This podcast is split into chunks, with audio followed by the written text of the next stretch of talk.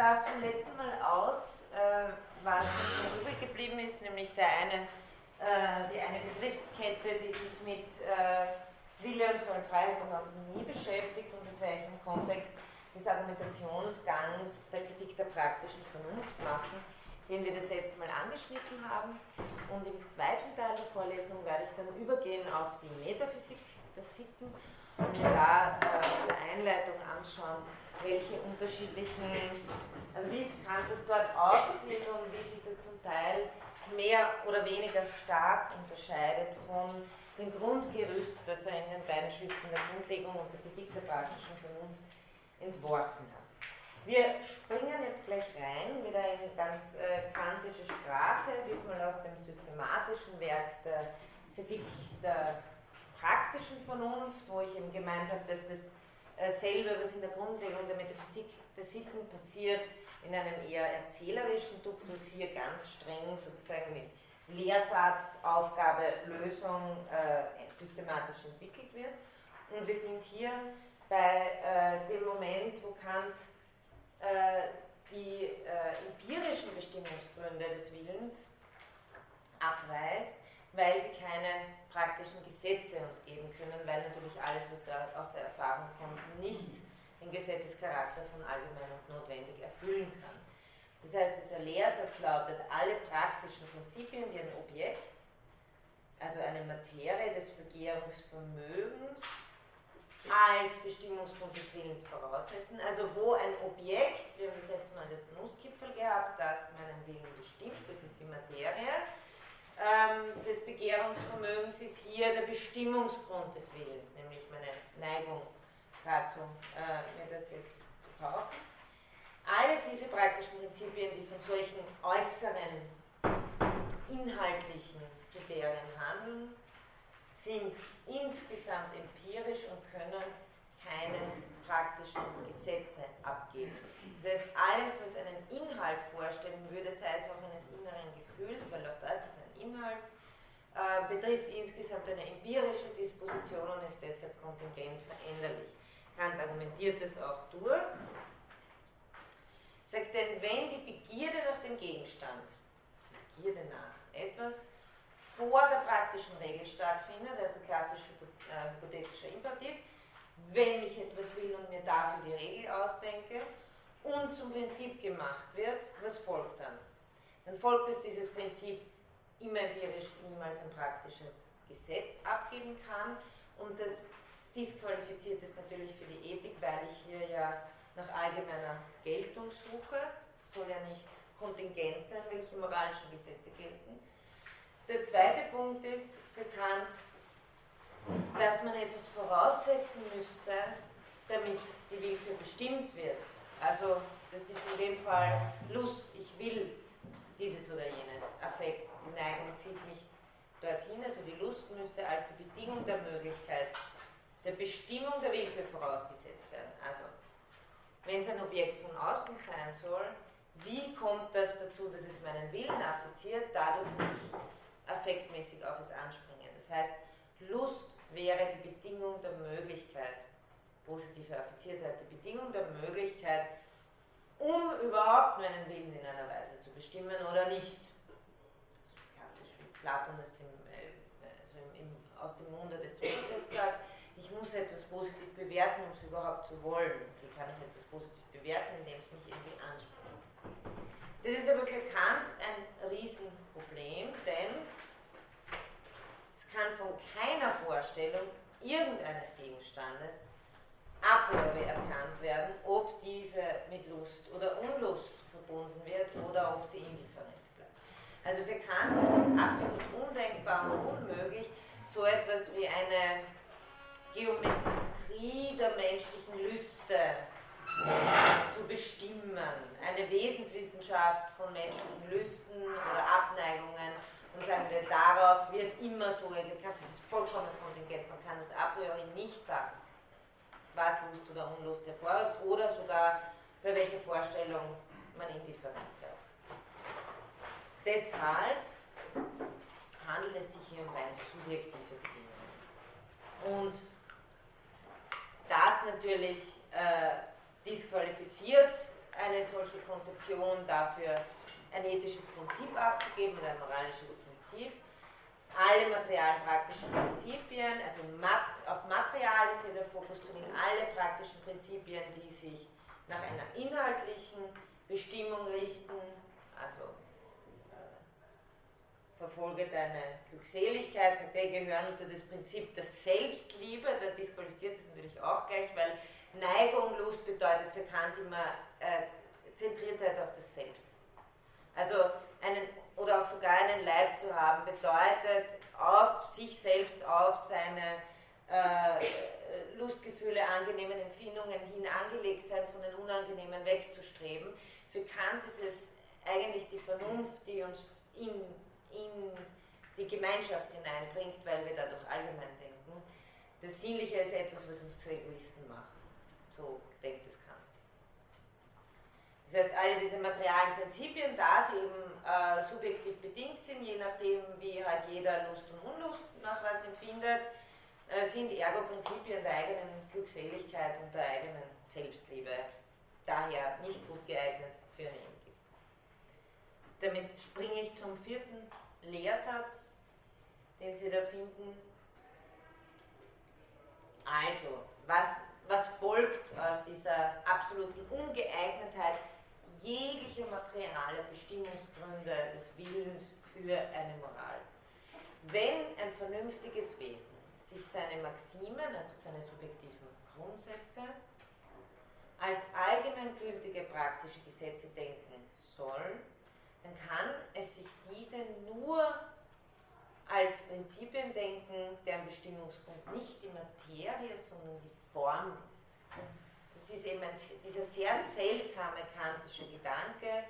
Ähm, es, die Maximen sollen gedacht werden, nicht über eine inhaltliche Bestimmung, sondern sie sollen eine formale, einer formalen Bestimmung angemessen werden. Die Materie nochmal eines praktischen Prinzips ist der Gegenstand des Willens. Dieser Gegenstand, also das Nusskipferl, ist der Bestimmungsgrund des Willens, das ist eine empirische Bedingung und führt auf kein praktisches Gesetz. Wenn man nun, und jetzt sehen Sie dieser, den, den, sozusagen den Schritt von der Empirie weg zur Abstraktion, wodurch äh, Kant auf den kategorischen Imperativ kommt, wenn man nun von einem Gesetz alle von einem Gesetz, Rufzeichen, ja, wir suchen ja ein praktisches Gesetz. Wir kommen drauf, wir können nie ein Gesetz durch die Materie haben. Wenn ich jetzt von einem Gesetz alle Materie abziehe, was bleibt mir dann übrig? Die reine Form der Gesetzgebung. Also, und da habe ich das letzte Mal gesagt, das ist ja diese Ambivalenz, mit der Kant immer spielt, mit dem Gesetzesbegriff, den man einerseits sozusagen als ähm, Naturgesetz verstehen kann also das Allgemeine und Notwendige, und andererseits ist das Normative, du sollst. Und genau die beiden Komponenten hat letztendlich das Sittengesetz. Es soll allgemein und notwendig gelten und es richtet sich an mich in der Form des Du sollst. Also kann ein vernünftiges Wesen sich seine Maximen gar nicht als allgemeine Gesetze denken, wenn sie inhaltlich bestimmt werden, oder es muss annehmen, dass es die reine Form ist, nach der die allgemeine Gesetzgebung statt hat. Also alles, was sozusagen, und bei Form, also bei Materie und Form geht es immer darum, was ist der Bestimmungsgrund des Willens, also was macht es aus, dass ich dies will oder jenes will. Und dieses Was macht es aus, kann bekannt nie ein Inhalt sein, sondern da, ob ich dieses oder jenes will, kann nur nach der Form, ob ich es verallgemeinern kann, bestimmt durch nichts anderes. Und das ist eben der Weg, durch den er zum kategorischen Imperativ kommt. Und äh, wir nähern uns jetzt sozusagen der dritten Begriffskette, wo ich gesagt habe, die möchte ich abhandeln äh, im Kontext der Kritik der praktischen Vernunft, weil die ja eigentlich das Buch ist, das die Möglichkeit der praktischen Freiheit, also der Vernunft praktisch zu werden, beweisen soll, unter Anführungszeichen. Wir wissen ja, dass es theoretisch nicht bewiesen werden kann, aber dies sozusagen vom Praktischen her zeigen soll, wenn man so will. Er stellt sich jetzt eine Aufgabe, auf die er dann eine Lösung hat. Also auch wieder sehr, sozusagen in sehr scholastischer Form, also Aufgabe, wenn die bloß gesetzgebende Form der Maxime der alleinige Bestimmungsgrund des Willens wäre, was wäre dann die? Also angenommen, es gibt einen Willen, weil die, die Kritik der praktischen Vernunft in diesen ersten Paragraphen funktioniert sozusagen als ein, wie ein Gedankenexperiment des Durchspielens. Wie müsste eine praktische Gesetzgebung ausschauen? So, aha, wie müsste der Wille ausschauen? So. Ja? Und dass das dann auf uns zutrifft, das ergibt sich nur dadurch, dass wir direkt angegangen sind durch den äh, Ruf der Vernunft auf Grundrecht. Also hier sind wir noch im Gedankenexperimentzustand, was, wenn die bloß gesetzgebende Form der Maximen die alleine, der alleinige Bestimmungsgrund des Willens wäre. Da zeige ich Ihnen das gleich wieder, die Lösung. Nicht? Äh, die bloße Form des Gesetzes kann nur von der Vernunft vorgestellt werden. Also, eh das Übliche, Allgemeinheit und Notwendigkeit kann nur aus der Vernunft kommen. Die Form des Gesetzes ist kein Gegenstand der Sinne. Form der Gesetzmäßigkeit ist mir nie durch sinnliche Anschauung gegeben, sondern immer nur spontan durch die Vernunft. Gehört auch nicht unter die Erscheinungen. Allgemeinheit und Notwendigkeit ist nicht etwas, äh, sozusagen, was ich, äh, durch was ich sinnlich affiziert wäre, sondern nachdem der Verstand äh, die äh, Affektionen ordnet. Ähm, diese Bestimmungsgrund ist daher von allen Bestimmungsgründen in der Natur verschieden. Und jetzt haben wir ja, wir haben sozusagen diese Form des Gesetzes. Die Form des Gesetzes habe ich rein aus der Vernunft und nicht aus der Natur. Und mit Natur ist auch immer nicht nur das Äußere gemeint, sondern auch mein, mein, sozusagen mein Innenleben, ja, mein, meine innere Gefühlswelt gehört auch zur Natur, ist auch dem Kausalgesetz unterworfen, ist mir auch gegeben, jetzt von der theoretischen Philosophie her sprechend, durch innere Anschauung. Ähm, aber wenn ich jetzt nur die reine Gesetzesform habe, die meinen Willen bestimmen soll, dann ist die weder aus einem inneren Gefühlsleben noch aus einem äußeren gewonnen, sondern eben rein aus einem Begriff, ja, rein aus der Idee der Vernunft. Da wir diesen, die bestimmenden Gründe selbst, ja, die Bestimmungsgründe der Natur verschieden, da wir diesen bestimmenden Gründe selbst Erscheinungen sein müssen. Also muss dieser Wille, der sich durch die reine Form bestimmen lässt, gänzlich unabhängig vom Naturgesetz der Erscheinungen sein. Und hier kommen wir schon in die Frage Freiheit oder Determinismus. Dieser Wille ist gänzlich unabhängig vom Naturgesetz der Erscheinungen, das heißt dem Gesetz der Naturkausalität. Man kann ihn gar nicht anders denken. Also wenn der Wille durch eine Form bestimmt sein soll, die allgemein unnotwendig ist, kann diese Bestimmung nicht aus der Erfahrung kommen, ist daher keine Bestimmung, die dem unterliegt, dem alle Erscheinungen unterliegen, nämlich der Naturkausalität. Für Kant ist es ganz strikt, alles, was äh, wir erfahren, innerlich, äußerlich, ist äh, nach dem Kausalgesetz geordnet. Das heißt, wenn wir uns von der Erfahrung her beurteilen, theoretisch, dann sind wir kausal bestimmte Wesen. Ja? Sollte es aber einen Willen geben, sind wir determinierte Wesen. Ja? Sollte es aber einen Willen geben, der sich durch die reine Form der Gesetzmäßigkeit bestimmen lässt, dann wäre er nicht über die Naturkausalität bestimmt. Ergo, eine solche Unabhängigkeit heißt Freiheit im strengsten transzendentalen Verstande, weil sie als Negativum quasi aus der Transzendentalphilosophie gewonnen ist.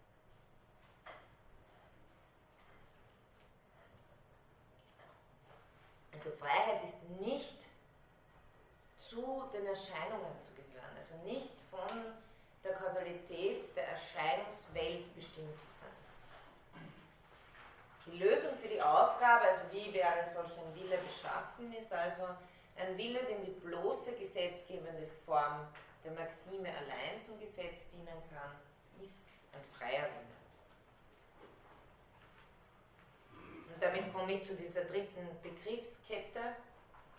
Ähm, die mit, über die Willkür sage ich halt eh noch genug, wo es sich vor allem um Freiheit und Autonomie, sprich Selbstgesetzgebung, dreht.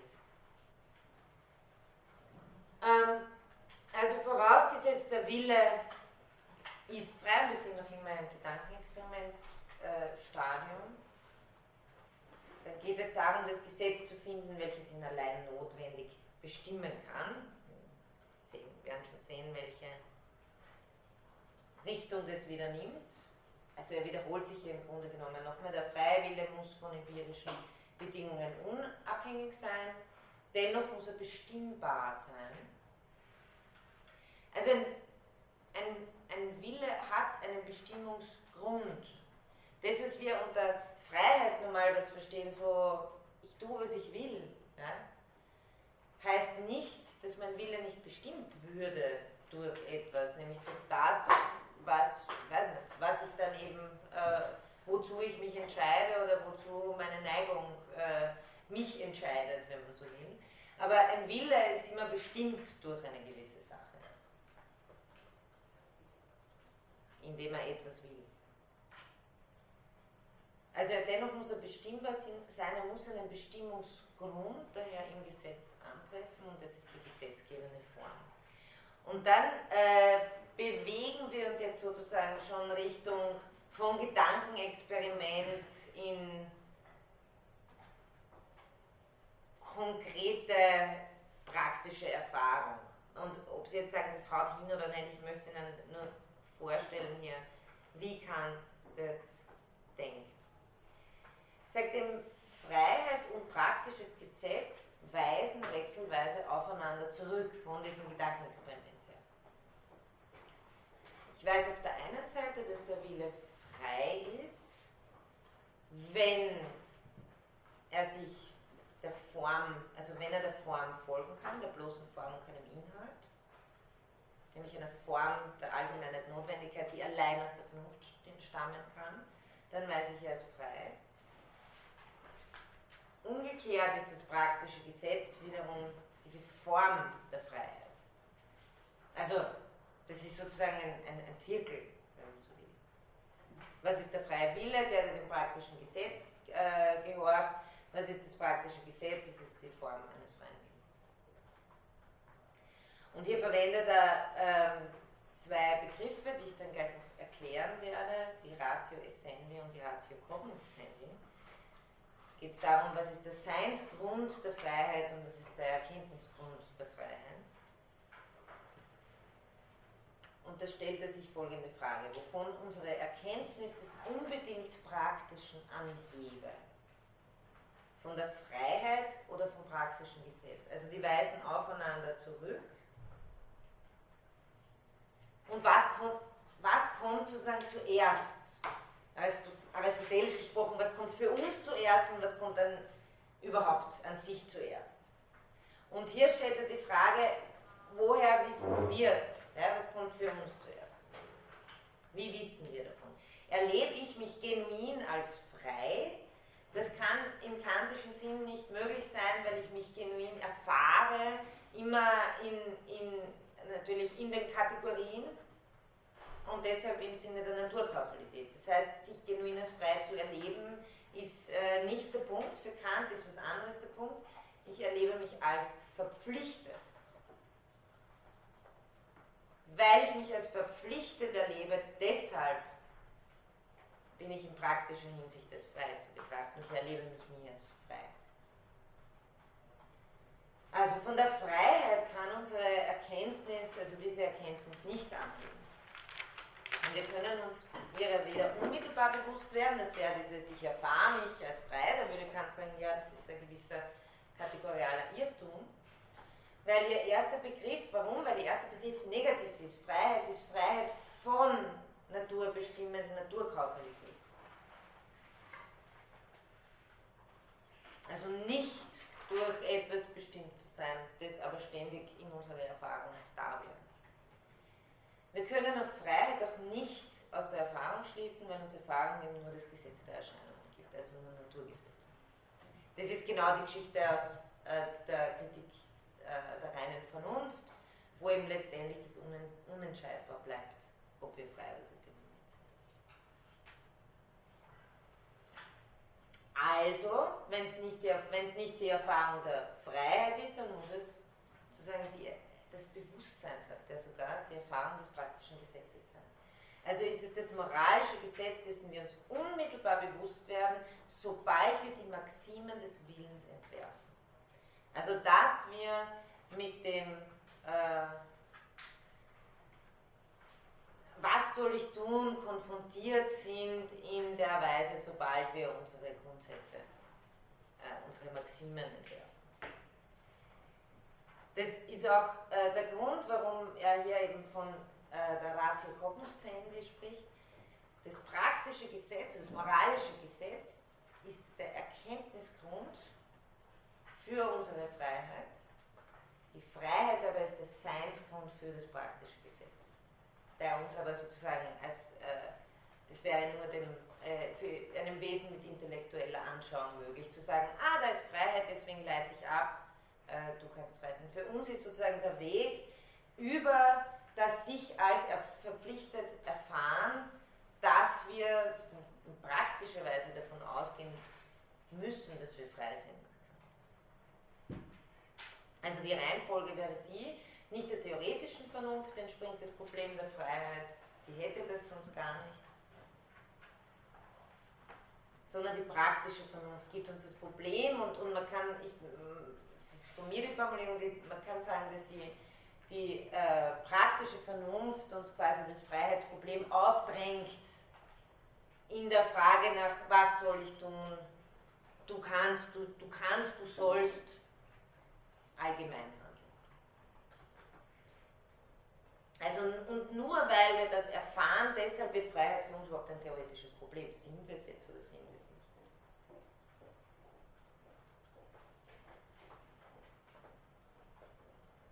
Und da kommt jetzt noch das Beispiel, das, mit dem ich das letzte Mal abgeschlossen habe, die Geschichte mit dem Galgen. Da sagt Kant auch, die Erfahrung, und hier verwendet er die Erfahrung in, in dem Sinn nicht, dass sie uns die Freiheit bestätigen würde, sondern dass wir mehr oder weniger durch den Ruf des Gewissens erfahren, dass es hier um verschiedene Dinge geht. Aber wenn es einerseits eine Neigungsabwägung wäre oder andererseits eben äh, eine, eine Vernunft, eine Pflicht, nämlich das Beispiel war das mit dem Galgen, der, auf den ich gehängt werde, ähm, mit Sicherheit nach Befriedigung einer großen Wollust auf der einen Seite oder auf der anderen Seite äh, den Galgen, an dem er mich aufhängt, äh, wenn ich äh, nicht falsches Zeugnis ablegen würde. Einen, also wenn ich einen Freund verrate. Wenn ich das nicht tue, werde ich äh, erhängt. Ähm, und Kant sagt, wir, wir können hier feststellen, dass es einen, einen, einen Unterschied gibt aus der Erfahrung. Beim ersten siegt die Lustabwägung, die, beide Male sind es äußere Bestimmungsgründe, Inhalt, also inhaltliche Bestimmungsgründe. Ähm, die Neigung kann bezwungen werden durch die größere Unlust und die größere Unlust ist, dass ich nicht am Galgen baumeln will. Hingegen beim zweiten geht es um was anderes. Da geht es nicht um eine, Abwägung der Neigung, sondern hier räume ich ein. Ich sage, man kann, also ich sehe ein, dass ich sozusagen das nicht tun soll. Ich soll den Freund nicht verraten. Man kann nicht garantieren, dass man der Pflicht folgen würde. Es kann sein, dass sozusagen hier die Neigung trotzdem siegt. Aber worum es nicht geht, ist um ein kompetitives Verhältnis zwischen zwei Neigungen. Verrate ich lieber den Freund oder bleibe ich lieber am Leben? Sondern Kant sagt, das ist ein kategorieller Unterschied. Es würde möglich sein, äh, also auch, auch wenn ich sozusagen nicht der Pflicht folgen kann, muss ich doch einräumen, dass es möglich sein würde, dass man es solle, aber dass ich es vielleicht nicht kann. Das würde ich beim Oberen nicht machen. Ich würde beim Oberen nicht sagen, ja, man sollte vielleicht schon die größere Wollust wählen, aber ich kann es halt nicht. Also das ist irgendwie der, der äh, kategorielle Unterschied, wo, wo man vielleicht ein bisschen sehen kann, was er meint mit dem, indem ich mich verpflichtet fühle oder, oder auch indem ich mich schuldig fühle, erfahre ich mich als frei. Das ist paradox, aber er, er konzipiert es so. Und hier äh, das Zitat, er urteilet also, dass er etwas kann, darum, weil er sich bewusst ist, dass er es soll. Also ich kann nicht, nicht was kann ich alles und dann innerhalb des Spektrums dessen, was ich kann, wähle das aus, was ich soll, sondern ähm, ich kann etwas, weil ich es soll. Und erkennt in sich die Freiheit, die ihm sonst ohne das moralische Gesetz unbekannt geblieben wäre. Also bloß aus der Neigungsabwägung bezüglich Freund verraten oder am Leben bleiben, hätte ich nie die Idee bekommen, dass Freund verraten vielleicht äh, eine, eine Sollensoption wäre. Freund nicht verraten. Das heißt, Kant stellt hier einen klaren Zusammenhang zwischen Idee der Freiheit und der praktischen Selbstgesetzgebung her und sagt ihnen, jedes Wesen ist nicht anders. Und da haben sie genau das, was sozusagen Autonomie oder Freiheit im praktischen Sinn bedeutet. Ein jedes Wesen, das nicht anders als unter Idee der Freiheit handeln kann, ist eben darum in praktischer Rücksicht wirklich frei. Hier habe ich auch noch die lange Version des Zitats.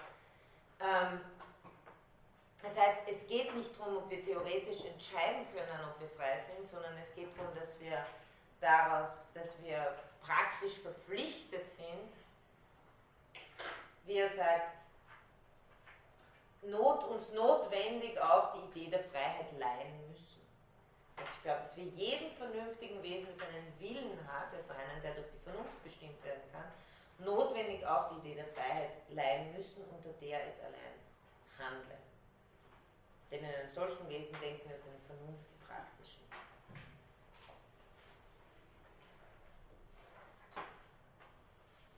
Also nochmal die Freiheit ist hier die Ratio essendi, der Seinsgrund des praktischen Gesetzes und des Sittengesetzes ist die Ratio cognoscendi. Und Kant nennt das Ganze witzigerweise das Faktum der Vernunft. Ähm, da, darauf, also ich, ich, behandle ja nur die ersten sieben Paragraphen, natürlich beschäftigt sich die ganze Kritik der praktischen Vernunft weiter mit diesem Problem, wie man das überhaupt zeigen kann aber den, den ersten und recht entscheidenden Anlauf, den er hier nimmt, ist eben äh, von diesem Faktum der Vernunft zu sprechen. Und das ist ein ganz ein außergewöhnliches, seltsames Ding, ähm, weil es ein Faktum ist, das kein empirisches Faktum ist. Also nicht ein Faktum im Sinne einer Naturtatsache, sondern sich eben als der kategorische Imperativ äh, für uns zeigt. Und Kant sagt, man kann es bewusst, und er sagt wirklich Bewusstsein dieses Grundgesetzes als Faktum, ein Faktum der Vernunft nennen, weil man es nicht als vorhergehenden Datis der Vernunft herausvernünfteln ist bekannt immer ein negatives Wort. Ne? Also man kann, man kann nicht sagen, es gibt ein Bewusstsein der Freiheit und so weiter, gibt es nämlich nicht. Also man kann es nicht herausvernünfteln, sondern es drängt sich uns auf, als, und jetzt kommt das Zauberwort das auch aus der, aus der theoretischen Philosophie, ein synthetischer Satz a priori. In der theoretischen Philosophie ist die Frage, gibt es synthetische Urteile a priori? Das heißt, gibt es Urteile vor jeder Erfahrung, die uns einen Erkenntnisgewinn bringen? Weil normalerweise sind Urteile, die uns einen Erkenntnisgewinn bringen, immer welche, für die wir Erfahrung machen müssen wie viele Rückenwirbel hat eine Katze. Man muss sich zur Katze hingehen und abzählen. Äh, das heißt, synthetische Sätze sind normalerweise immer Sätze, die a posteriori äh, zu haben sind. Und das Ungewöhnliche ist, dass Kant nach synthetischen Sätzen a priori sucht. Und zum Beispiel eben eine, also der der, die, der das synthetische Urteil a priori schlechthin ist, dass Ursache und Wirkung notwendig miteinander verknüpft sind. Das ist sozusagen das Gegenargument gegen Hume. Der sagt, Ursache und Wirkung, warum sind die miteinander verknüpft? Der, das kann ich nur aus der Erfahrung erkennen, aber die Erfahrung gibt mir keine notwendige Verknüpfung. Und Kants Antwort ist darauf, du kannst es nicht aus der Erfahrung, sondern es ist die Kategorie, nach der du überhaupt sinnvoll wahrnehmen kannst, wenn ich das verkürzt zu sagen und genauso meint er, dass es im praktischen einen synthetischen Satz a priori gibt, nämlich, was wäre der Erkenntnisgewinn hier, dass ich meinen Willen verallgemeinern kann. Das ist etwas, was ich aus dem Begriff des Willens allein, das wäre ein analytisches Urteil im Gegensatz zum synthetischen, kann ich das nicht ableiten.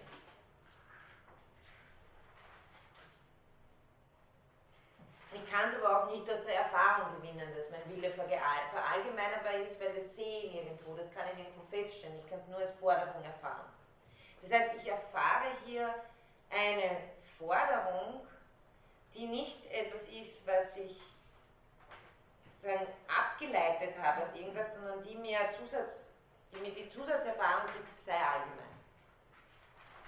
Erfahrung im Sinne von Vernunfterfahrung und das ist was anderes als empirische Erfahrung. Genauso wie das Faktum der Vernunft was anderes als ein empirisches Faktum ist.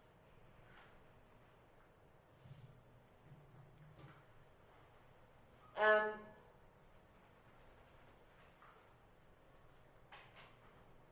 Genau, das habe ich jetzt eh mehr oder weniger erklärt. Dieser Satz würde analytisch im Gegensatz zu synthetisch sein, wenn wir die Freiheit des Willens schon hätten, aber dafür müssten wir intellektuell anschauen. Und Kant sagt, und ich meine, das kann man natürlich, also da kann man natürlich, äh, ja, diskutieren drüber. Er sagt, dieses Gesetz ist ohne Missdeutung gegeben, kategorisch imperativ. Aber es ist kein empirisches Faktum, sondern das einzige Faktum der reinen Vernunft, das sich dadurch als ursprünglich gesetzgebend auf, ankündigt. Folgerung, also Problem gelöst. Reine Vernunft ist für sich allein praktisch und gibt ein allgemeines Gesetz, das wir Sittengesetz nennen. Also in, in aller Kürze formuliert, könnte man sagen, seine Frage ist, gibt es etwas, was nicht empirisch bestimmt, wie wir handeln? Ja, das gibt es, indem sich uns in der Frage, was soll ich tun, aufdrängt, dass ich meine Maxime verallgemeinern könnte und dass das die, das Kriterium dafür wäre, zu handeln. Und er meint, dies ist uns, wir sind immer schon, das ist ja auch die, der Anspruch der Grundlegung der Metaphysik der Sitten. Er sagt, im Grunde genommen erzähle ich euch nichts Neues, sondern das, was ich hier erzähle, ist, hat jeder immer schon erfahren. Ich formuliere es nur in philosophischen Begriffen. Sagt jeder weiß ganz genau, was das heißt. Dass man nicht nur an sich denken solle, sondern äh, sein Gesetz sozusagen aus seiner Maxime ein allgemeines Gesetz machen können soll. Also es ist total Common Sense. Kant zeigt uns nur, dass dieses, was das alles involviert, das involviert nämlich, dass wir in praktischer Hinsicht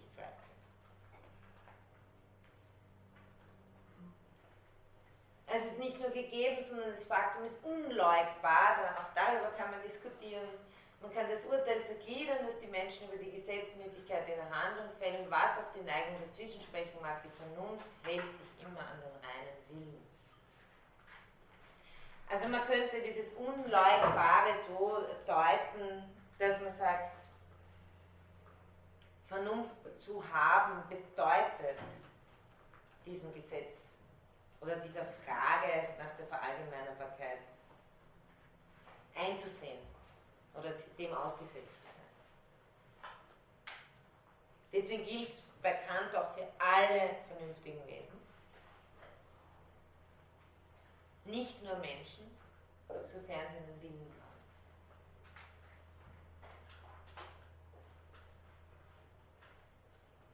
haben. Und ich glaube, es ist dadurch auch klar, was Selbstgesetzgebung bedeutet. Selbst ist in dem Sinn strikt als das vernünftige Selbst betrachtet. Nicht als ihr persönliches, subjektives Selbst, dass sie sich das Gesetz geben, nach dem, was sie gerade so wollen, weil in diesem Sinn sind sie nach Kant nicht frei. Wir sind empirisch immer bestimmt auch wenn wir noch so sehr glauben, wir sind frei. Frei sind wir nur, indem wir uns von uns selbst distanzieren und zum Allgemeinen hingehen. Also ein, das Selbst im vernünftigen Sinn sind. Und nur dann sind wir autonom, nur dann geben wir uns selbst im nominalen Sinne, also nicht im, im, im, äh, also im intelligiblen Sinn, wenn man so will, äh, das Gesetz und nicht als, als kontingent subjektiv bloß vorkommende Menschlein mit verschiedenen Körpern, Neigungen, Affekten aus verschiedenen Kulturen, geschichtlichen Zeiten oder sonst irgendwas. Ähm, da wir, und da komme ich auf das zurück, womit die, die ganze Kantbetrachtung begonnen hat, da wir eben endliche vernünftige Wesen sind, also eben auch ähm, Neigungen haben, Sinnlichkeit haben, äh, begegnet uns die Vernunft im Modus des Du sollst. Also als Imperativ, als Abhängigkeit, als Verbindlichkeit, als Pflicht. Und wir erfahren sozusagen im Phänomen des schlechten Gewissens, wenn man so will, oder im Phänomen der Schuldigkeit, die Nötigung durch die Vernunft. Nach Kant müsste man natürlich unterscheiden können, ob man sich schuldig fühlt, weil es einem sozusagen eingeredet worden ist, oder ob man sich schuldig fühlt, weil äh, die Stimme der Vernunft spricht.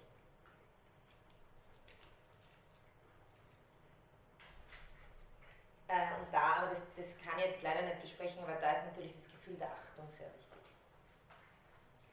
Ähm, die, es gibt ein Gefühl, das mit der Vernunft zu tun hat, und das ist die Achtung. Und äh, die Vernunft fällt sozusagen über uns her, und wie Kant es so schön formuliert, tut meiner Selbstliebe Abbruch, schlägt sie nieder.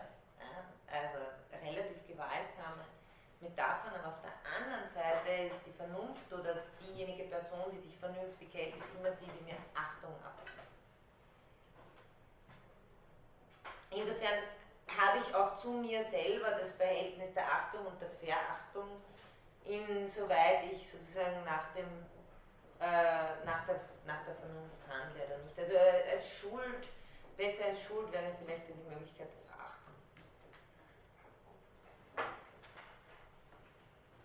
Ähm, Im Gegensatz dazu gibt es natürlich den heiligen Willen, der braucht das alles nicht.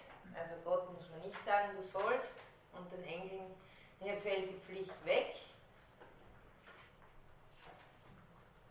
Er setzt sich über, der heilige Wille setzt sich über praktisch einschränkende äh, Gesetze, also etwas, was man nicht tun kann, das gibt es auch nicht für den heiligen Willen, sondern aber über praktisch, aber nicht über praktische Gesetze hinweg. Also Gott ist sozusagen nicht frei. In dem Sinn, wie wir Freiheit verstehen müssen, Gott handelt automatisch immer nach der Vernunft. Der, der, der, und das werden wir, glaube ich, bei der Metaphysik der Sitten dann sehen, auch mit der Verschärfung der Terminologie. Äh, der, der Wille, der durch die Vernunft bestimmt wird, also der die praktische Vernunft ist, muss nach Kant nicht als frei bezeichnet werden, weil der ist das Gesetz der Freiheit selbst. Man kann nur die Willkür in bestimmten Hinsicht als frei bezeichnen, aber auf das komme ich gleich. Okay, ja, da bin ich eigentlich eh schon fertig mit der Kritik der praktischen Vernunft. Haben Sie da konkret jetzt Fragen dazu?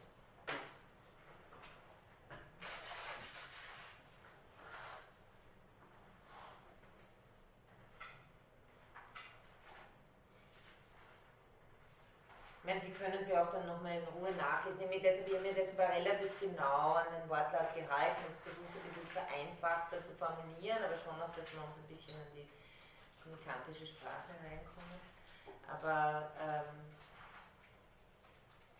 hier passiert noch nicht wesentlich, also terminologisch nicht mhm. so viel anderes als in der Metaphysik der Sitten. In der Metaphysik der Sitten ändert sich dann ein bisschen was. Wenn es soweit okay ist, dann gehe ich da gleich über dazu.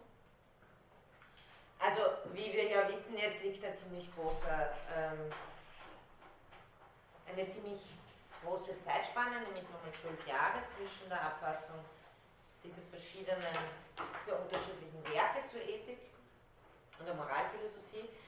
Und ähm, zu dem Buch selber, das hat einen recht schlechten Ruf, die Metaphysik der Sinne. Ähm, schon lange eigentlich recht bald, nachdem es erschienen ist, hat man das Werk als ein, also Kant war damals 78 oder an die 80 und man hat gesagt, ja, jetzt wird er, jetzt, jetzt wird er verwirrt. Äh, es wird als ein etwas verwirrtes altes Werk betrachtet Und ein Kant-Forscher aus Deutschland, Bernd Ludwig, hat ähm, in akribischer Arbeit sich bemüht aufzuzeigen, dass das alles nicht wahr ist. Ähm, und sein Argument ist nämlich, es, es, es ist schon ähm, auch plausibel, weil er sagt, das einzige Indiz für die Verwirrtheit von Kant wird immer meistens die Metaphysik der Sitten äh, benutzt. Das heißt, wenn man zeigen kann, dass, dass da eigentlich äh, ganz andere Dinge schiefgegangen sind, dann verliert man sämtliche Indizien, die begründen sollten, warum äh, die Schrift verwirrt ist, weil Kant verwirrt war. Und es stimmt, ich meine, es stimmt tatsächlich, wenn Sie jetzt sich zum Beispiel die Surkamp-Ausgabe da anschauen, ist die Grundlegung, aber ähm, ich weiß nicht, welche Datum ist das denn Ja, das ist halt die, die, der alte Ausdruck, ja? also Ausdruck. Der, der, der, nach der Druck, nach der originalen Drucklegung ist das im Surkamp. Und normalerweise empfehle ich immer die Ausgabe, weil sie sehr gut ist. Im Fall der Metaphysik der Sitten trifft es nicht zu. Es ist tatsächlich so, dass das verwirrend ist. Es kommt zuerst die Einleitung, dann kommt die Einleitung in die Rechtslehre, dann kommt auf einmal wieder was zur Metaphysik der Sitten allgemein, dann haben sie plötzlich irgendeine Tabelle stehen dazwischen. Wie passt das alles zusammen? Und in, ganzen, in einer ganzen Schrift hat eben äh, der Bernd Ludwig ziemlich genau philologisch rekonstruiert, dass bei der Drucklegung scheinbar einiges schiefgegangen ist. Und vor allem der alte Kant hat sich überhaupt nicht mehr gekümmert um die Drucklegung seiner Schrift. Wir haben vollkommen wurscht. Das ist ganz interessant für jemanden, der so viel Wert auf Publizität legt, aber nachdem er es geschrieben hat, und er hat ja dann sehr bald einmal ähm, die Panik bekommen, sein Lebenswerk nicht mehr vollenden zu können, weil er ja recht spät eigentlich erst auf die Transzendentalphilosophie gekommen ist und ab dann war er sozusagen unter Druck jetzt äh, sein, sein Lebenswerk zu verfassen. Und das, daraus leitet äh, der Ludwig auch ab, dass er, weiß man scheinbar auch, dass er sich nicht sonderlich viel beschäftigt haben dürfte damit, wie das Buch dann tatsächlich ausschaut. Geschweige denn, dass es jetzt nochmal, also dass er die Fahnen, wie man halt so schön sagt, äh, kontrolliert hätte, hat er offenbar nicht. Deshalb hat er mit, also das können äh, in dieser Ausgabe, die er herausgegeben hat, bei meiner, äh, sehr genau argumentiert, verschiedene Textteile umgestellt, wodurch das Ganze sehr viel mehr Sinn ergibt. Also wenn Sie sich äh, das zulegen möchten, dann würde ich Ihnen die meiner Ausgabe empfehlen, die in zwei Bänden aufliegt. Nämlich einerseits, es ist, weil die äh, Metaphysik der Sitten in zwei Teile zerfällt, nämlich die Rechtslehre und die Tugendlehre und hier auch äh, heißt es metaphysische Anfangsgründe der Rechtslehre und der Tugendlehre, weil Kant sagt, jetzt kommt eigentlich das System, jetzt habe ich die ganze Grundlegung und die Kritik der praktischen Vernunft geschrieben, jetzt kommt das System äh, es erfordert jetzt eigentlich eine Metaphysik des Rechts und äh, eine Metaphysik der Tugendlehre. Aber da er sich bewusst ist, dass das Ganze ja immer Anwendung findet, nennt er es nur metaphysische Anfangsgründe.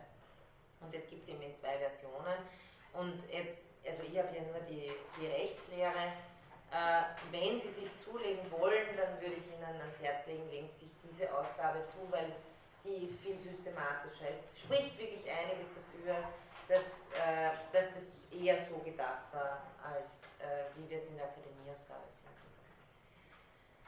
Ähm, jetzt ein paar ähm, Anmerkungen eben zu dieser äh, Einleitung, die hinführt äh, zur Rechtslehre, die eine allgemeine Einleitung in die Metaphysik der Sitten ist und die äh, jetzt plötzlich zwei Gebiete hat, die plötzlich ist das Recht äh, prominente Geschichte und eine, die abgetrennt wird von der Tugendlehre, wo vorher Recht überhaupt nicht mal vorgekommen ist in der Kritik der praktischen Vernunft, in der Grundlegung zur Metaphysik.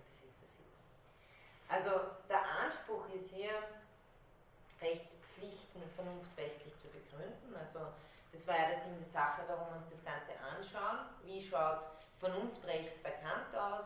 und in welchem Verhältnis steht es zu seiner Moralphilosophie. Und äh, was ist der Zusammenhang und die Unterschiedenheit zu den Tugendpflichten?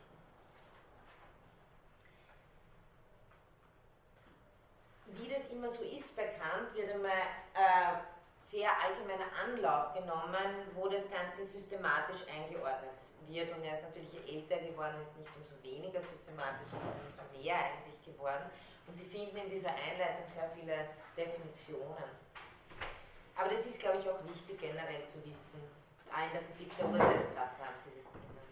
Es gibt bekannt, äh, das Gemüt ist sozusagen äh, das ganze menschliche Seelenvermögen.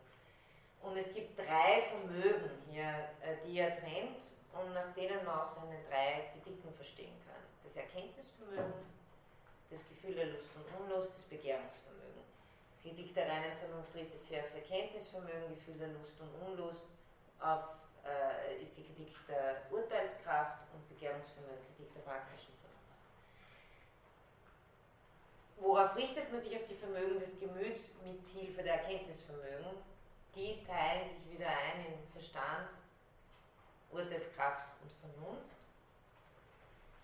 Und Sie sehen, hier passt wieder zusammen Verstand, Erkenntnisvermögen, Vermögen der Regeln, Vermögen der Kategorien, Gefühl der Lust äh, und Unlust bezüglich der Urteilskraft, das ist natürlich ein ganz eigenes Gebiet und schließlich Domäne der Vernunft, wo die Vernunft endlich sozusagen nicht beschränkt wird wie im Theoretischen, sondern den Willen bestimmen kann, Begehrungsvermögen. Jetzt, was ist die Definition, ganz interessante Definition des Begehrungsvermögens? Zuerst zunächst mal überhaupt nicht das, also das wollen zu können. Das Begehrungsvermögen ist das Vermögen durch seine Vorstellungen Ursache der Gegenstände dieser Vorstellungen zu sein. Was soll das heißen?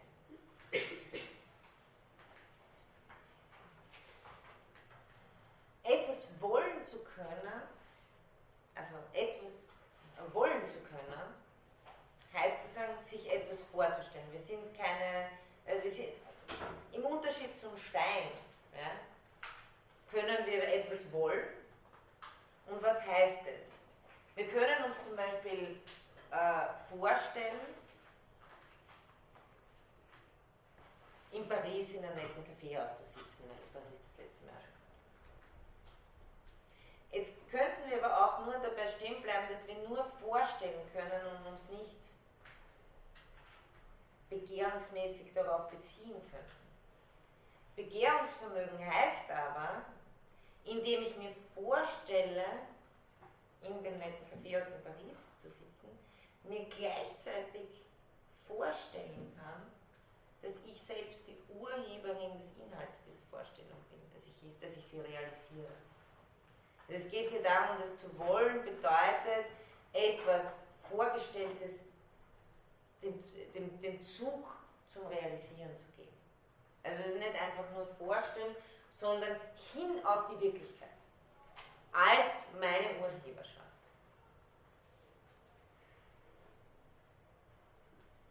Also das Vermögen durch seine Vorstellungen, weil Wollen ist etwas, was auch selber eine Vorstellung ist.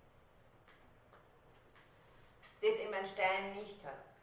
Durch die Vorstellung selber mich zum Handeln zu bringen, ja, zu realisieren, Ursache der Gegenstände, der Inhalte dieser Vorstellungen zu sein.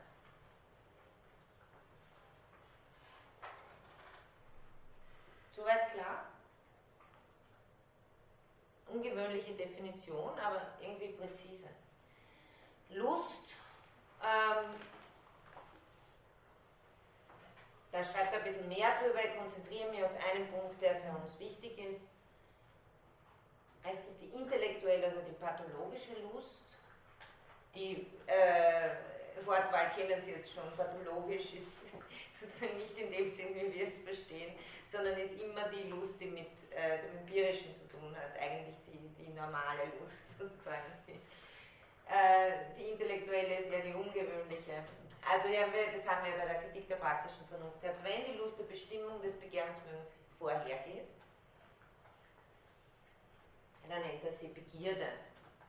Und, eine, und hier kommt auch die Definition dessen, was er unter Neigung versteht. Eine Neigung ist eine habituelle Begierde, also eine Begierde, die sich sozusagen ein gewisses Maß an Gewohnheit erworben hat. ich habe nur die Idee des Nusskipferls und ich bewege mich schon in die Richtung. Ja. Es braucht gar nicht mehr, und hier haben Sie auch die vermögende Vorstellungen, es braucht gar nicht mehr. Und es macht auch ein bisschen den Unterschied zum bloßen auf affiziert hin reagieren, instinktiv, haben Sie hier mehr diesen äh, Überlegtheitsaspekt. Es reicht mir, das Ding vorzustellen. Und es bewegt mich zum Handeln, etwas zu wollen. Ich muss nicht, es ist auch hier eine Zeitlichkeitsdimension wichtig. Es ist nicht nur so, dass ich auf Dinge reagiere, die mit direkt Streben oder Weglaufen auslösen, sondern ich kann mir etwas vorstellen in die Zukunft hinein und mich dadurch zum Handeln bewegen. Ähm, hier geht die Lust natürlich der Bestimmung des Begehrungsvermögens vorher. Die intellektuelle Lust ist eine, die, und hier jetzt auch wieder an die Aristoteliker, die noch vorher im Kurs gesessen sind, ist die Reflexionslust natürlich. Die intellektuelle Lust folgt äh, dem Fall, dass meine, mein Begehrungsvermögen durch die Vernunft bestimmt wird. Also es ist nicht so, dass da gar keine Lust im Spiel sein könnte. Es kann sich daraus sogar etwas Habituelles entwickeln, nämlich das das Vernunftinteresse. Aber der entscheidende Unterschied ist, ist der, woher, wann die Lust auftritt. Ist sie, ist sie der Grund des Bestimmungsvermögens oder folgt sie daraus, dass ich meinen Willen von der Vernunft bestimmen lasse? Das ist jetzt aber für uns nicht zentral wichtig, aber es, es, es macht in der praktischen Philosophie einen Punkt aus. Jetzt geht es weiter mit den Begriffsdefinitionen. Belieben zu tun und zu lassen. Was ist das nach Kant? Das Begehrungsvermögen nach Begriffen, insofern der Bestimmungsgrund im Subjekt und nicht im Objekt liegt. Also heißt, ich kann mich zum Handeln bestimmen, der Bestimmungsgrund äh, liegt in mir und nicht im Objekt. Und ich würde es in Kurz, Kurzform als Handlungsvermögen einfach äh, beschreiben. Es ist etwas, was von, von mir ausgeht, das Belieben zu tun und zu lassen.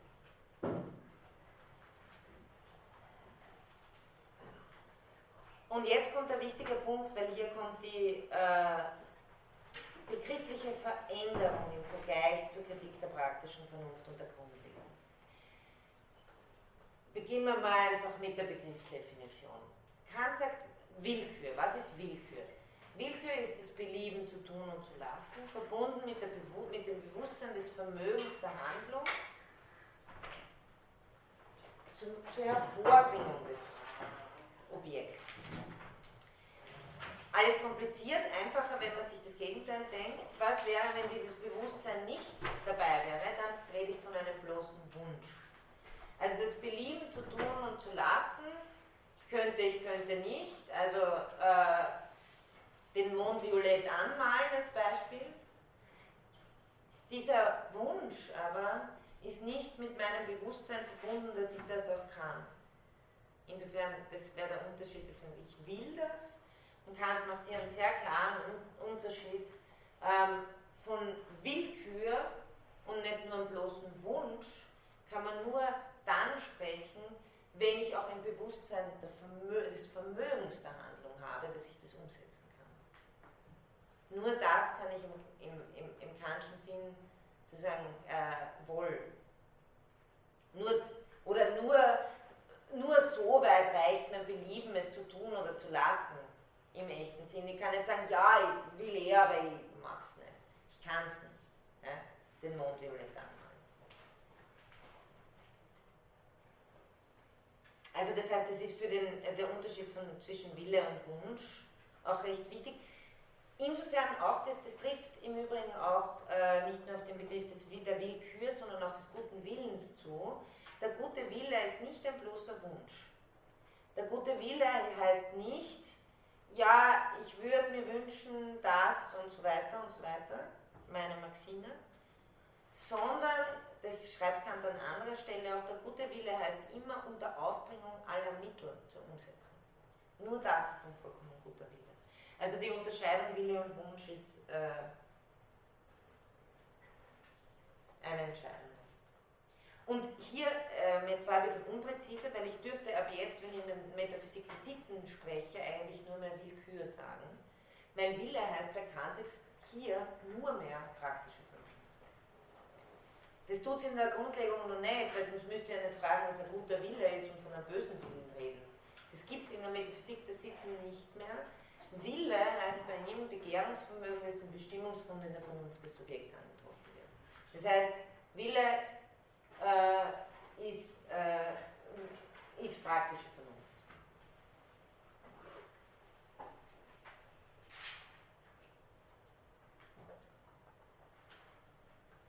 Was ist das, sagt der Wille? Der nimmt ein bisschen eine Sonderstellung hier ein, wenn wir jetzt Willkür und Wunsch haben.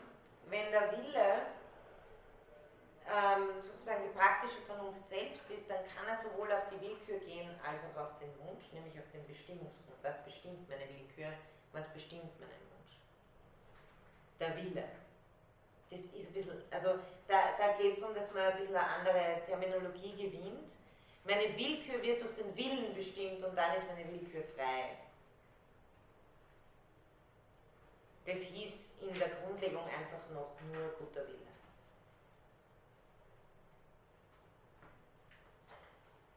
Es hat einen Grund, warum man das einführt, weil er wird jetzt, wenn er vom Recht redet, wird er von der äußeren Willkür reden. Äh, und da muss er Unterscheidung haben, dass es nicht nur in den Bereich des guten Willens alles fällt.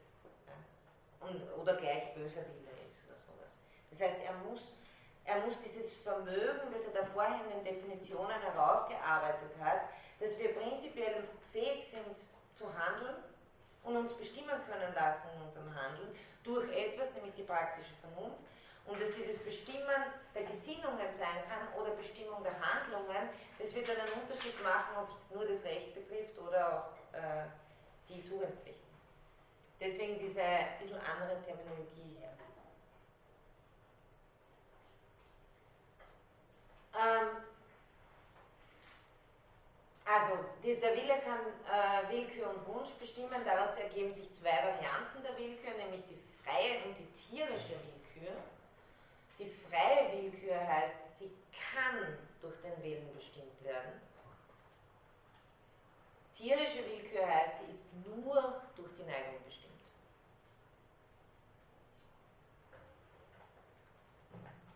Und da haben sie wieder, das schreibt an der Stelle nicht, aber er schreibt nie von der heiligen Willkür. Der heilige Wille ist automatisch gleich die praktische Vernunft. Deswegen scheint es bei der Willkür sozusagen nur den Unterschied zu geben zwischen kann durch die Vernunft bestimmt werden oder kann gar nicht durch die Vernunft bestimmt werden. Und eben in dem Sinn, was ich vorher gesagt habe, der Wille ist nicht frei, das schreibt er an der Stelle auch, weil er das Gesetz selbst ist. Man kann nur von der Willkür behaupten, wenn sie sich durch die praktische Vernunft bestimmen lässt, dann ist sie frei. Also im Grunde genommen sind das terminologische Dinge. Die menschliche Willkür ist also eine freie Willkür, das heißt, sie ist zwar durch Antriebe affiziert, aber sie kann frei sein.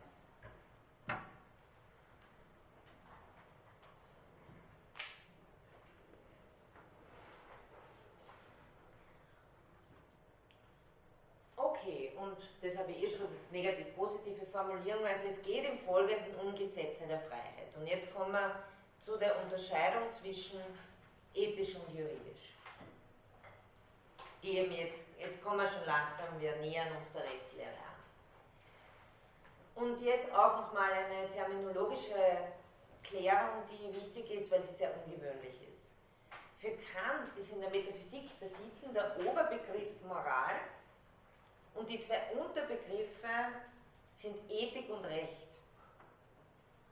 Also im Gegensatz dazu, wie wir am Anfang gesagt haben, Moral sind die konkreten Moralvorschriften und Ethik ist die Reflexion darüber, das trifft da alles nicht zu. Ja?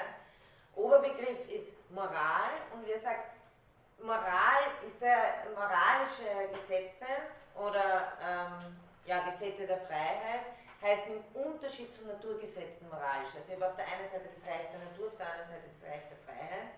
Und das Reich der Freiheit ist generell das Reich der Moral, Oberbegriff. Und jetzt kommt, jetzt werde dann gleich mit Ihnen sozusagen systematische Punkte durchgehen, aber jetzt mal nur die erste, erste Annäherung. Sofern diese Gesetze der Freiheit nur auf bloße äußere Handlungen und deren Gesetzmäßigkeit gehen, heißen sie juridisch. Fordern sie aber auch, dass die Gesetze selbst die Bestimmungsgründe der Handlungen sein sollen, so sind sie ethisch und als den Sagt in Übereinstimmung mit der ersten ist die Legalität, die mit der zweiten die Moralität der Handlung.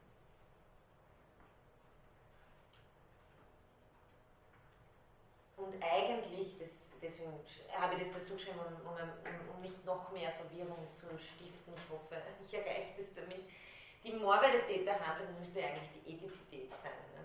Weil wenn Moral der Oberbegriff ist, ist die Moralität der Handlung wäre eine direkt, aber das, das wird konstant so verwendet, nur das ist Wissen. Ja? Also Moral, Recht, Ethik, Legalität, Moralität.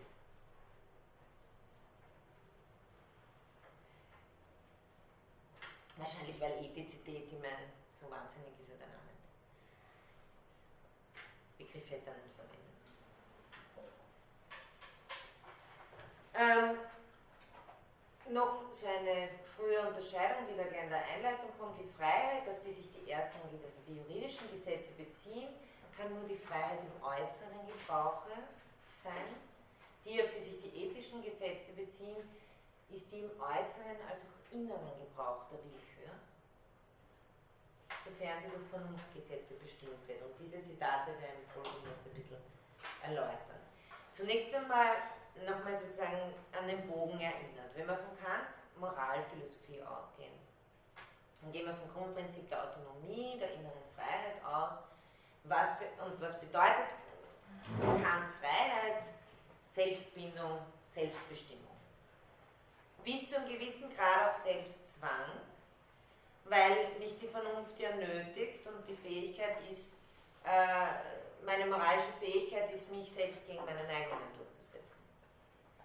Das heißt, für die moralische Sphäre, jetzt weiter dann im Sinne auch der ethischen Sphäre gesprochen, ist die Innerlichkeit wichtig, weil der Gesetzgeber sozusagen, das haben wir ja eh jetzt gesehen, es geht ähm, um äh, die Selbstgesetzgebung. Und wenn man sich jetzt die Schriften anschaut, die wir vorher gehabt haben, wie die Grundlegung und die Kritik der praktischen Vernunft, dann stellt sich die Frage, ob diese Grundlegung wirklich eine Grundlegung ist für das, was Kant in der Metaphysik der Sitten machen will. Denn eigentlich geht es in diesen beiden Schriften davor nur um den Bereich, den Kant in der Metaphysik der Sitten Ethik nennt. Weil wenn Sie sich erinnern, äh, Kant unterscheidet zwischen Legalität und Moralität eigentlich aus einer ethischen Perspektive heraus und sagt auf die Frage, was ist ein tugendhafter Mensch? Ein tugendhafter Mensch ist einer, der aus Moralität handelt und nicht bloß aus Legalität. Heißt es, dass jemand, der äh, legal, aus Legalität, also legal handelt, ist er kein tugendhafter Mensch. Und die, die äh, nein, nach Kant, aber ist er deshalb, fällt er ganzes der Vernunftgesetzgebung heraus und das ist sozusagen das, was Kant jetzt nachholt in der Rechtslehre. Er sagt doch, doch, sehr wohl, das hat einen, einen Wert, ja, wenn man sich zumindest nicht nicht, äh, auch wenn man nicht moralisch wertvoll handelt, aber man hält sich zumindest äußerlich an die Gesetze der Vernunft. Es gibt ja noch eine Möglichkeit, nämlich das gar nicht zu tun.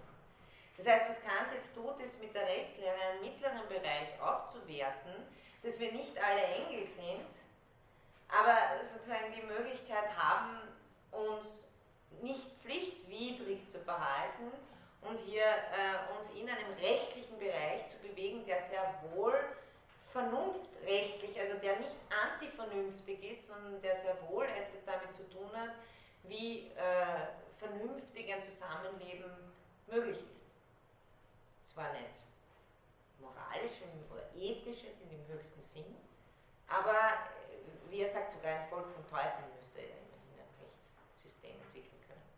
Ob das stimmt, auf das kommen wir vielleicht nicht heute. Ähm, deshalb eben Metaphysik der Sitten zwei, äh, zwei Teile. Rechtslehre und Tugendlehre. Und auch hier diese, also im Folgenden werde ich ein bisschen auf die Rechtsethik-Unterscheidung gehen. Und äh, die ist auch nicht so ganz üblich, wie man sie immer macht, sondern sie kommuniziert sehr stark mit ganz, ganz Systemen. Okay, die Folie wird quasi, das habe ich jetzt so gesagt. Also die Frage in der Grundlegung und in der praktischen Vernunft war eigentlich, was ist ein tugendhafter Mensch? Um ein tugendhafter Mensch zu sein, reicht es nicht aus, korrekte Pflichten zu erfüllen, sondern man muss aus Pflichten handeln. Das ist eigentlich die Message dieser beiden vorigen Bücher. Und jetzt kommt er daher und sagt, okay, man ist kein tugendhafter Mensch, aber äh, es gehört doch in die Metaphysik der Sitten, sich legal zu verhalten. In dem Bereich der Moral als Gesetze der Freiheit.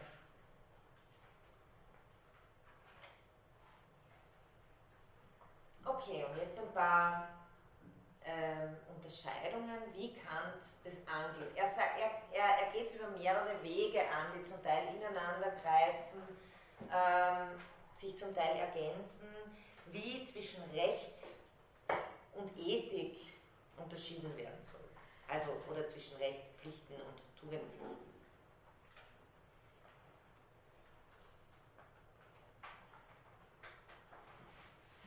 Ich habe Ihnen die vier da mal hingeworfen, gehe gleich aufs erste ein.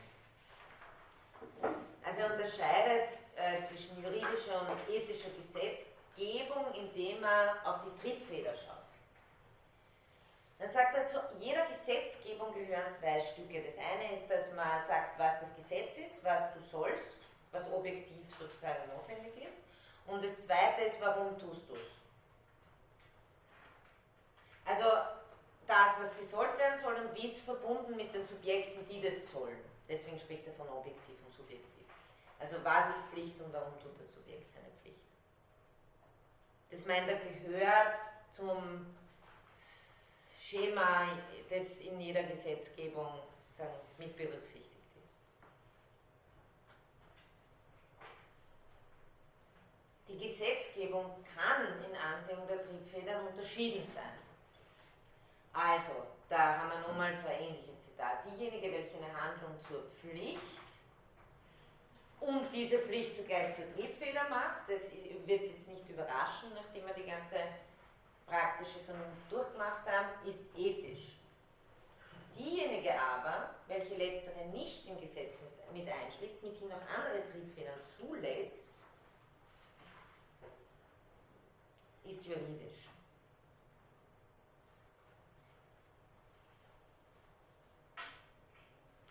Das heißt, die ethischen Gesetze wollen ein ganz bestimmtes Befolgungsmotiv, das Handeln aus Pflicht. Das ist die ethische Gesetzgebung. Du sollst aus Pflicht handeln. Die juridische Gesetzgebung lässt es offen. Sagt, du kannst Triebfeder haben, wie du willst, aber wichtig ist, dass die äußere Handlung stimmt, dass die Legalität stimmt. Und äh, die Triebfeder, die das Recht ausmacht, wird meistens, wie Kant sagt, eine negative sein, weil Gesetzgebung ja keine anlockende ist, sondern eine nötigende. Die lockt mich ja nicht da an, das Richtige zu tun, sondern ich meine, auch das gibt es natürlich, äh, kennen wir ja, das ganze Steuerrecht funktioniert zum Teil so. Aber wenn ich mich trotzdem nicht anlocken lasse, das Richtige zu tun, dann werde ich gestraft. Ne? Ähm, das heißt, die Triebfeder, warum ich so oder so handle, äußerlich, muss nicht die Pflicht sein. Typischerweise ist es eine Androhung von Strafe.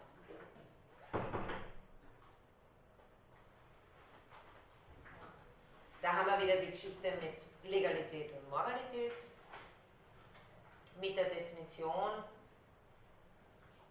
dass die eine die Rücksicht auf die Triebfeder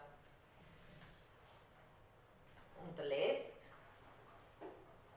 ohne Rücksicht auf die Triebfeder und die andere sehr wohl drauf schaut. Das heißt, Kant will eine Unterscheidung zwischen Recht und Ethik, das ist ihm wichtig. Also Sie sehen ja auch, das habe ich eh schon des Öfteren angesprochen, wenn man von moralischer Entlastung spricht.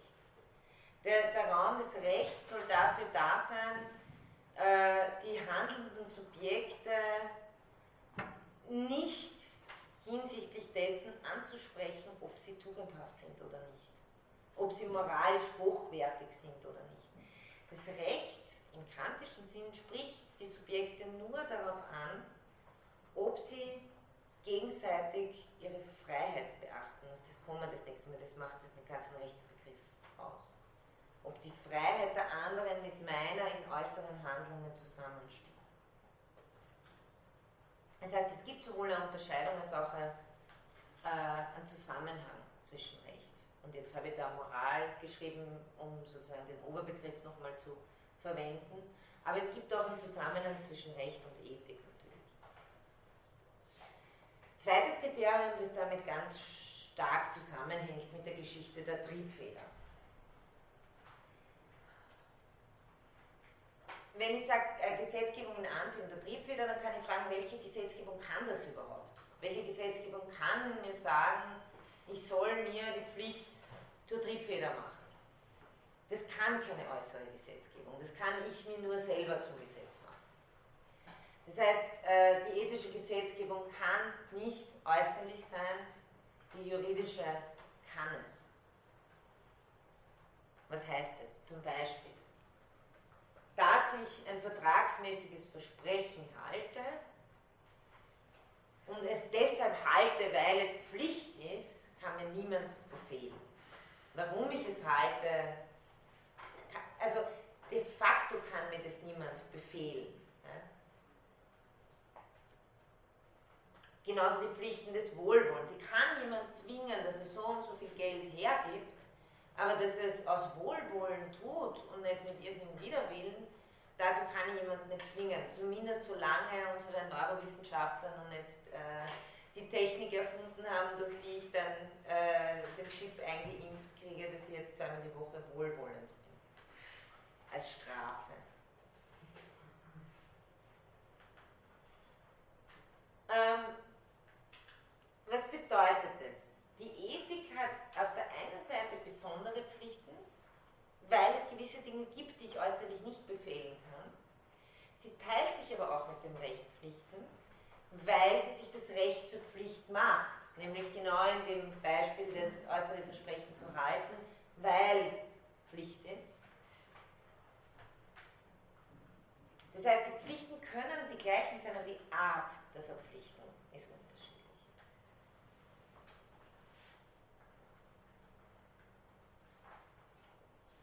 Die Art der Verpflichtung ist eben im rechtlichen Sinn eine äußerliche und im ethischen Sinn eine, eine innerliche, die auch Handlungsfolgen natürlich hat.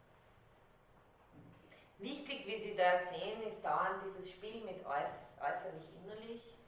Hm, was betrifft es hauptsächlich? Dass wir von einer äußeren Handlung sprechen auf der einen Seite und auf der anderen Seite von einem inneren Motiv. Ähm, und Kant versteht das Recht ganz strikt so, dass es hier nur um das Verhältnis von Personen geht, insofern sie aufeinander wirken können. Ja? Oder insofern sie tatsächlich aufeinander wirken. Also das praktische Verhältnis einer Person gegen andere, sofern ihre Handlungen als Faktor aufeinander Einfluss wenn ich mir bloß wünsche, dass irgendeine Person äh, eines schrecklichen Todes stirbt, dann kommt sie hoffentlich dadurch nicht um. Ähm, das heißt, gemeint sein können hier nur physisches und kommunikatives Handeln. Also kann jemand kommunikatives Handeln im Sinne von Sprechakten, die sehr wohl eine Wirkung haben. Jetzt können solche physischen und kommunikativen Akte erzwungen werden.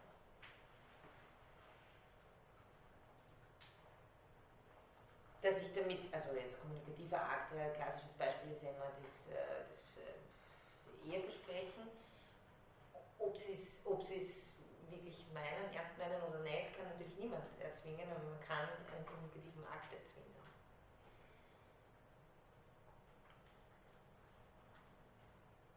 Innere Absichten, was sie sich dabei denken, sind aber nicht erzwingbar. Und deswegen, Gott sei Dank, müssen wir sagen, sind innere Einstellungen, Absichten, Absichten, böse Gedanken rechtlich bedeutungslos. Also wenn Sie mal vor Gericht stehen, wird ihnen die Absicht nur dann zu Verhängnis, wenn sie auch was getan haben. Dann fragt man auch nach ihrer Absicht. Aber wenn sie überhaupt nichts getan haben und nur eine Absicht haben, also wenn sie keine äußere Handlung gesetzt haben, können es alle möglichen Absichten haben, die sie wollen.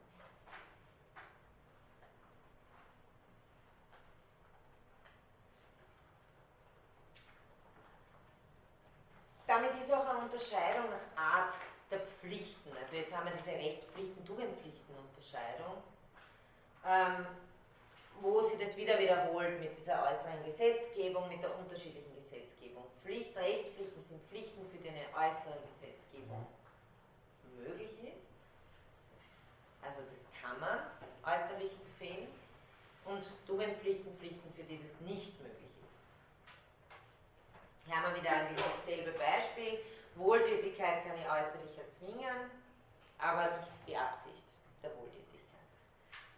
Kann eigentlich nur, man müsste fast sagen, weil Wohltätigkeit ist eine Tugendpflicht. Ja? Das heißt, Wohltätigkeit äh, kann ja nur dem Schein nach erzwingen. Wohltätig sein ist, erschöpft sich ja nicht darin, dass ich äh, so und so viel Geld hergebe, sondern dass ich es aus dem Grunde der Wohltätigkeit tue.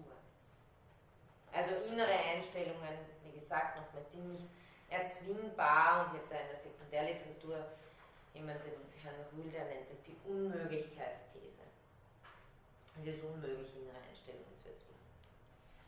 Heißt es aber, und da will ich jetzt nur ein Missverständnis vermeiden, heißt es, dass die Linie der Unterscheidung zwischen Recht und Ethik ganz also sozusagen entlang von innen und außen geht. Also das heißt, die Ethik ist nur für die inneren Einstellungen zuständig und das Recht nur für die äußeren Handlungen. Nein. Weil es, das Ganze mit dem Innen-Außen legt es nahe. Warum? Also, rechtliche Gesetzgebung geht nur auf äußere Pflichten, aber kommt die ethische Gesetzgebung. Die ist sozusagen nochmal etwas mehr. Ethische Gesetzgebung macht zwar auch innere Handlungen zu Pflichten, also Motive, aber nicht etwa in Ausschließung der äußeren. Sie müssen ja was tun. Also es reicht ja, es geht ja nicht um die Gesinnung, sondern die Gesinnung, die sie haben dabei, wenn sie handeln. Das heißt, die ethische Gesetzgebung nimmt die Pflichten der äußeren Gesetzgebung als Pflichten in ihre Gesetzgebung, also in, in ihre Gesetzgebung zu Triebfedern auf. Die Ethik macht sich das Recht zur Pflicht, kurz gesagt.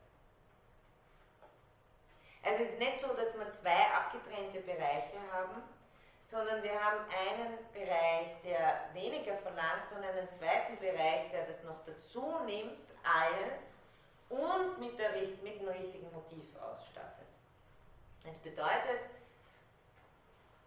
die Ethik verlangt mehr als das Recht. Sie verlangt die äußere Handlung und die Triebfeder, das heißt, ähm,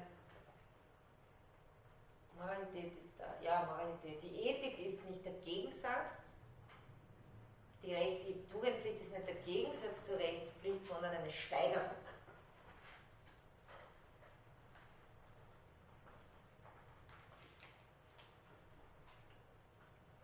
Und insofern sehen Sie auch den Zusammenhang äh, noch immer mit den Tugendpflichten. Die, die, die Rechtspflichten sind einfach die Entlastung. Die Tugendpflichten nehmen aber umso mehr die Rechtspflichten als Pflichten in ihren äh, Kanon mit auf. Was nicht bedeutet, also sagen wir so, die Ethik nimmt es einfach dann noch zusätzlich dazu. Kant sagt, es gibt gewisse Pflichten, die entspringen dem Rechtsverhältnis. Das Rechtsverhältnis ist das Verhältnis der Freiheiten zueinander nach einem allgemeinen Gesetz. Daraus entspringen gewisse Rechtspflichten und Rechte. Kommt alles genauer das nächste Mal, weil das ist ja der Kern der Sache. Das heißt aber, es gibt bestimmte Verhaltensweisen, die entspringen aus einem bestimmten Gebiet, nämlich dem der Rechtspflichten. Und dann gibt es bestimmte Verhaltensvorschriften, die entspringen dem Gebiet der Tugendpflichten. Was machen jetzt die Tugendpflichten? Die machen noch ein Plus und nehmen sich das, was dem Gebiet der Rechtspflichten entspringt, noch dazu als Tugendpflicht. Also es entspringt nicht alles den Tugendpflichten und dann nehmen wir was weg und dann kommt Recht raus, sondern es gibt, und das ist wirklich ein sehr grundlegender Unterschied zu den vorigen Schriften, es gibt zwei verschiedene Bereiche, die Vernunft von der Vernunft geregelt sind. Die einen betreffen den ganzen Bereich, äh, wie wir aus Pflicht handeln und wie, in, inwiefern wir tugendhafte Menschen sind. In Bezug auf uns selbst und im Verhältnis zu anderen, also die Geschichte mit Pflichten in Bezug auf mich, in Bezug auf andere, vollkommen, unvollkommen und so weiter. Und dann gibt es noch den Bereich, wo wir uns als freie Wesen uns gegenüber einander verhalten und was für Gesetze daraus entspringen. Inwiefern ein Recht ist das Vermögen, andere zu verpflichten. Also das heißt, hier haben wir zwei verschiedene Bereiche, die zwei verschiedene Sachen regeln über die Vernunft und aus denen verschiedene Pflichten entspringen. Nur eben, das soll einmal gesagt sein, ist nicht so, dass das vollkommen getrennt ist, sondern der tugendhafte Mensch ist natürlich auch der, der das Recht aus dem richtigen Grund befolgt.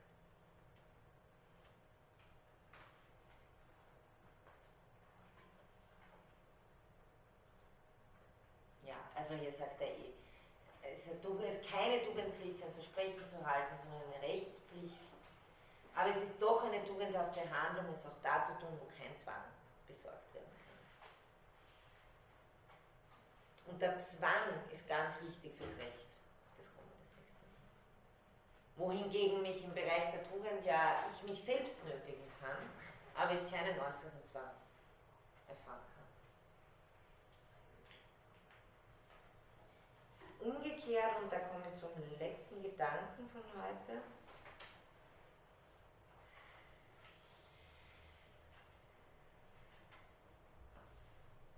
Ähm, das haben wir ja gehabt, also die Tugend verpflichtet mich, die Tugendpflichten verpflichten mich strenger. Und äh, für alle, die meinen, Kant hat nichts mit Teleologie zu tun, denen sei die Metaphysik der Sitten ans Herz gelegt. Ich meine, das tut er eher schon in der Grundlegung, spricht er ja von den Zwecken, vom Reich der Zwecke und so weiter. Das heißt, ähm, er, er definiert Tugendpflichten als die, wo der Zweck zugleich Pflicht ist. Also wo nicht nur die Triebfeder Pflicht ist, also nicht nur, könnte vielleicht, um das ein bisschen zu, äh, von dieser Terminologie wegzubringen, man könnte vielleicht sagen, einen Zweck würde ich behalten wollen, aber was ist der Zweck meines Handelns im Unterschied zu was ist das Motiv meines Handelns? Den Zweck würde ich beantworten mit um zu. Ja? Also, warum tust du dies? Ich tue dies, um das und das zu erreichen.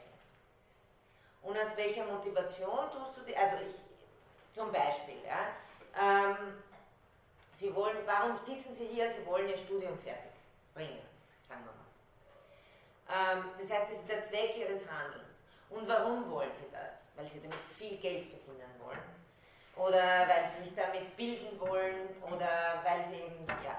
Das heißt, das erste wäre der Zweck, das zweite wäre das Motiv. Und die Tugendpflichten schnallen alles zusammen, da gibt es kein Auskommen, da ist alles Pflicht.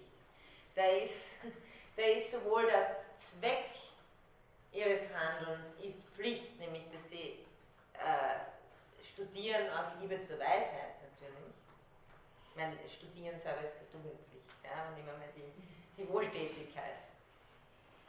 Ähm, also sie sind wohltätig. Warum tun sie das? Um wohltätig zu sein, hier ist der Zweck selber Pflicht. Und aus welchem Motiv tun sie es? Um sozusagen nach dem kategorischen Imperativ aus Pflicht. Im Unterschied zum Recht können sie Zwecke haben, also beim Recht können sie Zwecke haben, wie sie wollen. Da sind sie nicht verpflichtet, also das, das fällt überhaupt Es kommt nur darauf an, dass das, was sie tun, um ihren Zweck zu erreichen, nach dem Gesetz der Freiheit mit den anderen zusammenstimmt. Aber was sie da so wollen, ist egal. Ja? Was passiert jetzt aber, wenn man in einen, in einen Konflikt kommt, wo es darum geht, ob man jetzt eine Rechtspflicht oder eine Tugendpflicht ähm, befolgen soll? Also es gibt ja solche Konflikte, wo es dann darum geht, entweder verrate ich meinen Freund oder ich sage die Wahrheit aus, wo es dann eigentlich zwei verschiedene Pflichten gäbe. Einmal Loyalität gegenüber einem Freund, das sind so Liebespflichten oder eben die, die Rechtspflicht dann, die Legalität. Im Notfall sieht man doch schon die Legalität bei Kant, oder? Also, ich meine, das Beunruhigendste ist ja, dass er da gleich in der Einleitung schreibt, es gibt keine Pflichtenkollisionen. Gibt es nicht. Ähm, ich weiß nicht, ob ich das jetzt da äh, schnell finde, aber das ist im Teil 3 der, der Einleitung. Ah ja, stimmt, der sagt ja, genau, ja, ja. Er sagt eigentlich, dass man da unterscheiden muss, ob man auf der Rechtsebene ähm, ist oder auf der, auf der Tugendebene. Also, er sagt, es ist eine Kollision, weil ja alles, es, es, sind ja, es geht ja nicht durch zwei verschiedene Tests durch, sondern es geht ja alles durch einen Verallgemeinerungstest durch. Nur das eine ist die Verallgemeinerung meiner Maxime zur allgemeinen Gesetzmäßigkeit und das andere ist die Verallgemeinerung meiner Handlung zum Zusammenstimmen der Freiheiten. Beides geht durch den Verallgemeinerungstest. Insofern, und das werden wir das nächste Mal sehen, Kant stellt sich das Reich der Zwecke wie eine perfekt durch diesen Test durchgegangene Welt vor, in der stimmt alles zusammen. Und insofern sagt er eben auch, so ist eine Kollision von Pflichten und Verbindlichkeiten gar nicht denkbar. Es können aber gar wohl zwei Gründe der Verbindlichkeit, deren einer aber oder der andere zur Verpflichtung nicht zureichend ist in einem Subjekt und die Regel, die es sich vorschreibt, verbunden sein, die dann der eine nicht Pflicht ist. Also wenn zwei solche Gründe nicht einander widerstreiten, so sagt die praktische Philosophie nicht, dass die stärkere Verbindlichkeit die Oberhand behalte, sondern der stärkere Verpflichtungsgrund behält den Platz. Also insofern Tugendpflicht schon, würde ich sagen. Ah nein, Blödsinn, Rechtspflicht, weil vollkommene Pflicht gegenüber den anderen, das ist das andere sekundär. Genau. Aber trotzdem beunruhigend, weil ich nicht weil ich glaube, dass Kant keine richtig befriedigenden Antworten auf solche Beispiele, wie Sie sie nennen, geben kann. Ich meine, er würde einfach sagen, äh, Rechtspflicht befolgen und Liebespflicht. Mhm. Ja? Ähm, aber, äh, aber im Grunde genommen lässt er tatsächliche Dilemmasituationen innerhalb einer Kollision von Pflichten eigentlich nicht zu. Ja, weil er, glaube ich, einfach auf das raus will, dass es eine Koalition wäre ja, wenn beide Pflichten gleich stark wären. Und im, im, Zweifelsfall ist ja die Rechtspflicht und die Legalität wichtiger als die sekundären Liebespflichten. Ja, also er argumentiert ihm im Grund der Verbindlichkeit, der, der. Ja. Aber es gibt auch sozusagen in diesem Universum keinen wirklichen Widerstreit. Also scheint mir das manchmal schon so zu sein. Aber prinzipiell haben wir mehr Pflichten. Ja, auf das kommen wir erst das. Das brauchen wir jetzt nicht noch durchhetzen. Äh, ähm, Sie können sich erinnern an dieses Schema von der Grundlegung, dass es vollkommene und unvollkommene Pflichten gibt und Pflichten gegen sich selbst und Pflichten gegen andere. Dieses Schema kommt wieder, nur ist es diesmal auch sehr anders verstanden. Aber das äh, werden wir das nächste Mal machen nur um das hier äh, abzuschließen. Also im Bereich der Ethik muss ich mir den Zweck zur Pflicht machen und die Triebfeder zur Pflicht machen. Im Recht bleibt mir das erspart. Äh, und hier habe ich noch die zwei, das ist aber eher Tugendlehre, also das wäre nicht weiter verfolgen, aber es gibt zwei Zwecke, die für die Tugendlehre bestimmend sind. Das ist einerseits die eigene Vollkommenheit im Sinne von dem heiligen Willen nach eifern und die fremde Glückseligkeit, also nicht die eigene fremde Glückseligkeit und eigene Vollkommenheit sind die zwei zentralen äh, Zwecke der Tugendpflichten. Aber das nur am Rande. Das nächste Mal machen wir dann weiter nach dem Osterferien. Ähm, genau. Mit den Rechtspflichten und dann gleich mit der, mit der, mit der Definition des Rechtsbegriffs, damit wir dann Sonst noch Fragen zu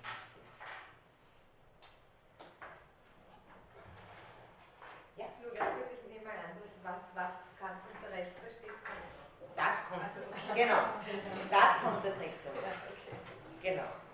Das war jetzt irgendwie, das ist nur, ich folge mir in der Struktur ein bisschen, weil er zuerst einmal sagt, es gibt die Metaphysik der Sitten und was ist der Unterschied zwischen Recht und Ethik. Aber genau, das nächste Mal konzentrieren wir uns dann auf